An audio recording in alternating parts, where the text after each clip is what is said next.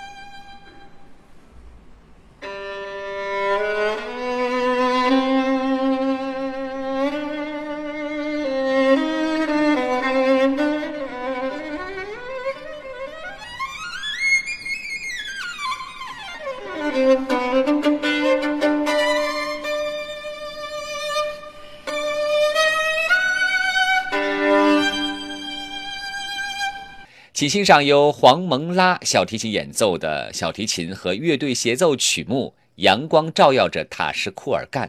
小提琴曲《阳光照耀着塔什库尔干》取材于新疆塔吉克民族的音乐素材，具有浓厚的民族风情。纵情高歌，展现了辽阔草原的美丽风光和牧民们骑在马上弹琴高歌的情景。热烈欢舞，充分发挥了复杂多变、敏捷灵活的技巧，表达了塔吉克人民欢腾的舞蹈场景。